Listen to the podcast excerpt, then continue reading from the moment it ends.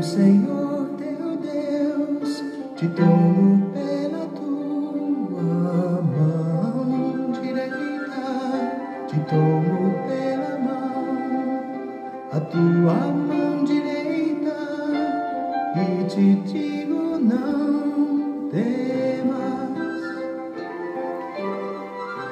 não temas, eu sou contigo. Deus é bom o tempo todo e o tempo todo Deus é bom. Graça e paz, meus queridos.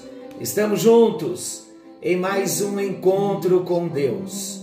Estamos conhecendo Jesus no Evangelho de Marcos. Eu sou o pastor Paulo Rogério e estou imensamente feliz com tudo que Deus tem feito nas nossas vidas, de um modo pessoal, de um modo coletivo, como igreja, como Deus tem cuidado do nosso Brasil, estamos na palma das mãos do nosso Deus. Vamos à palavra. Hoje nós iniciamos um novo tema, escolhendo o caminho da cruz. Estamos em Marcos capítulo 8, versículos 31 ao 38. Vou repetir. Marcos 8, versículos 31 ao 38. Conhecendo Jesus no Evangelho de Marcos é a nossa série. E o tema de hoje, escolhendo o caminho da cruz. Vamos à leitura? Marcos 8, 31 ao 38. Jesus começou a ensinar os discípulos, dizendo: O filho do homem terá de sofrer muito, será rejeitado pelos líderes judeus, pelos chefes dos sacerdotes e pelos professores da lei. Será morto e três dias depois ressuscitará. Jesus dizia isso com toda clareza. Então Pedro o levou para um lado e começou a repreendê-lo. Jesus virou-se, olhou para os discípulos e também repreendeu Pedro, dizendo: Saia da minha frente, Satanás. Você está pensando como um ser humano pensa e não como Deus pensa. Aí Jesus chamou a multidão e os discípulos e disse: Se alguém quer me seguir, esqueça os seus próprios interesses, carregue a sua cruz e me acompanhe. Porque quem quiser salvar a sua vida vai perdê-la. Mas quem perder a sua vida por minha causa e por causa do Evangelho vai salvá-la. Que vantagem terá alguém se ganhar o mundo inteiro e perder a sua vida? Não há nada que poderá pagar para ter de novo a sua vida. Portanto, se alguém tiver vergonha de mim e dos meus ensinamentos, nesta época de incredulidade e maldade, então o filho do homem terá vergonha dele também, quando vier na glória do seu Pai com os santos anjos. Nesta passagem, que nós acabamos de ler, nós vemos a intenção de Pedro em preservar a vida de Jesus, como num reflexo inconsciente da intenção de preservar a sua própria vida, a vida de Jesus. Como Satanás se aproveitou dessas reais motivações de Pedro e como Jesus as confrontou, é o que nós vamos ver nessa passagem. Aparentemente, aos nossos olhos, numa linguagem mais simples, dá-nos a impressão que Pedro estava querendo proteger a Jesus ou dizendo: Não, Senhor, não fale uma coisa dessa, de modo algum. Mas Jesus, ele veio com um destino, ele veio para morrer e morte de cruz. Então, o primeiro destaque, como sempre, temos trabalhado com os destaques do texto. O primeiro destaque é identificando quem realmente está falando. É bem interessante o que nós vamos compartilhar agora, esteja bem atento. Quando Jesus apresentou aos discípulos o que lhe estava reservado para ele mesmo, o próprio Jesus, falando da sua morte, do seu sofrimento, da sua rejeição e vindo depois da morte a sua ressurreição. Pedro negou-se a aceitar aquele fim para o seu mestre. E o que Pedro afirma? Pedro afirmou que ele, Jesus, nunca passaria por tal experiência. E Pedro ainda quis dizer: Estou disposto a defender o Senhor a qualquer custo. Na verdade, meus amados, Pedro não aceitou aquilo para Jesus porque também não aceitava aquilo para si mesmo. E o Senhor identificou tal necessidade de preservação da própria vida, como sendo algo vindo do grande inimigo da sua própria alma, o Satanás. É ele, o diabo, o Satanás, que de forma sutil e enganosa coloca no coração das pessoas que elas são boas e que não merecem o sofrimento.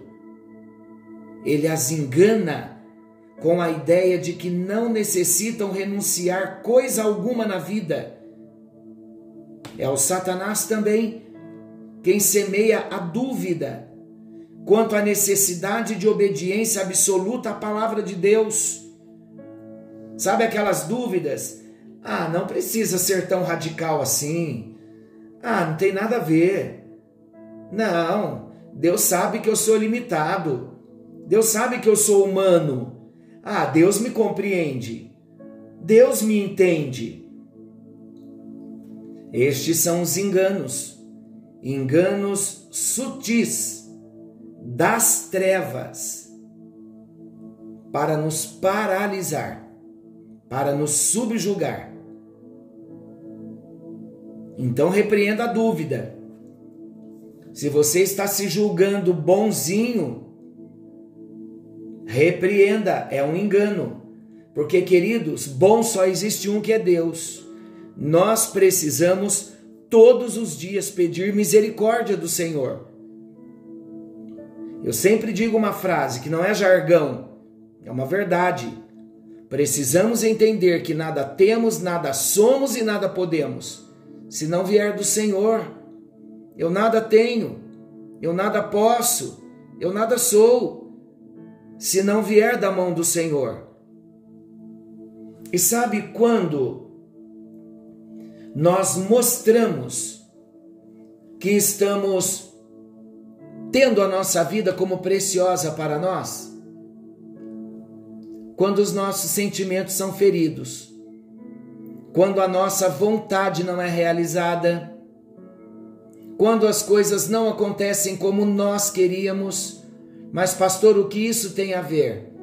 Todas as vezes que eu me levanto para reivindicar os meus direitos, no sentido de protesto, por estar passando por alguma situação, por ter sido injustiçado, é aí que eu descubro que o meu eu está vivo e que eu preciso morrer.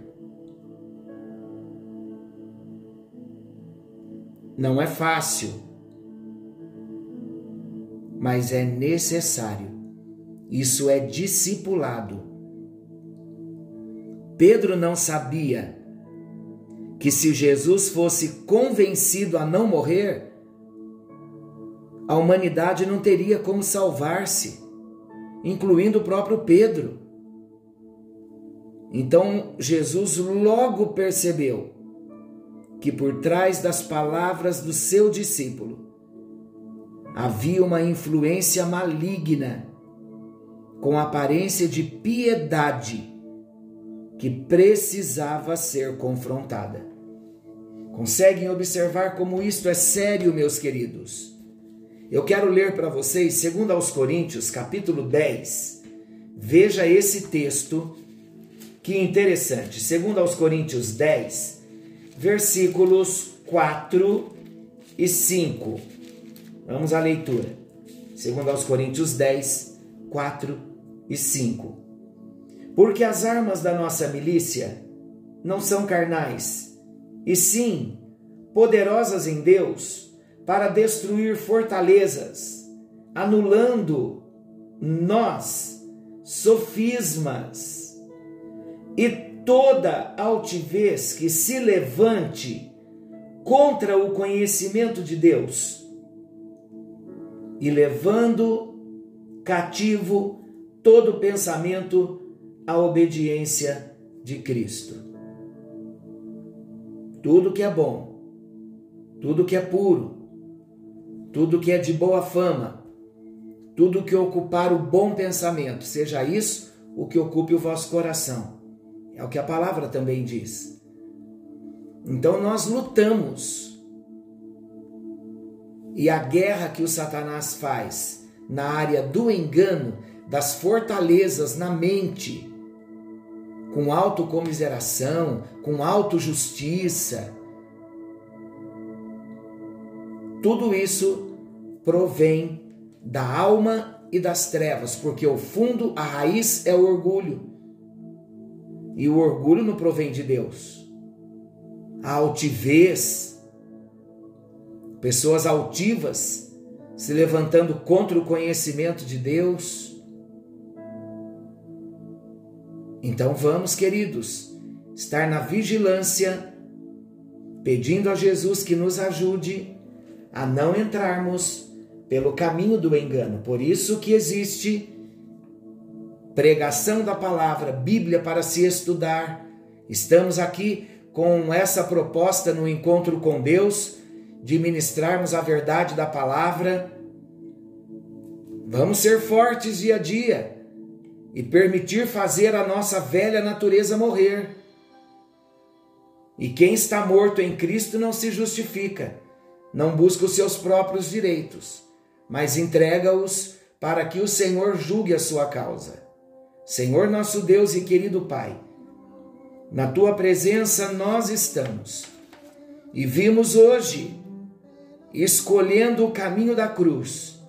Esta é a proposta, ó Deus, que veremos ainda no próximo encontro, sobre a escolha do caminho certo que aos teus olhos é o caminho da morte, é o caminho da entrega, é o caminho da renúncia. Senhor, ajuda-nos a morrermos para nós mesmos. E ainda, ó Deus, que não gostemos de algumas coisas, mas quando a tua palavra nos disser, nós vamos morrer para a nossa vontade e nos submeter à tua palavra e o teu nome vai ser glorificado. No nome bendito de Jesus nós oramos e te agradecemos, porque o Senhor é bom o tempo todo e o tempo todo o Senhor é bom. Queremos estar com o nosso coração voltado para a tua palavra, somente para a tua palavra em nome de Jesus. Amém, amém e graças a Deus. Meus queridos, não permitam que o Satanás te tire do caminho da cruz. A proposta de Deus para mim e para você é que sejamos semelhantes a Jesus no caráter e na missão. Jesus tinha um caráter santo, é o nosso propósito e é a proposta de Deus para nós. E Jesus veio com uma missão. Ele veio para servir, para dar a sua vida. Ele veio para morrer. E nós também somos chamados para morrermos para a nossa própria vontade. Vamos voltar os olhos para a palavra e o que a palavra disser, vamos obedecer. Amém? Deus abençoe. Fiquem todos com Deus, querendo o bondoso Senhor. Amanhã estaremos de volta nesse mesmo horário com mais um encontro com Deus, falando sobre escolhendo o caminho da cruz. Não tem outro caminho. É o caminho da cruz que ele propôs para cada um de nós enquanto cristãos. Fiquem todos com Deus, uma excelente noite, bom finalzinho de feriado, que o Senhor abençoe a sua vida. Não se esqueçam, Jesus está voltando e precisamos estar prontos. Algo novo está vindo à luz. Quantas coisas lindas Deus está trazendo à luz na nossa nação. Deus abençoe e fiquem todos com Deus. Eu te sustento.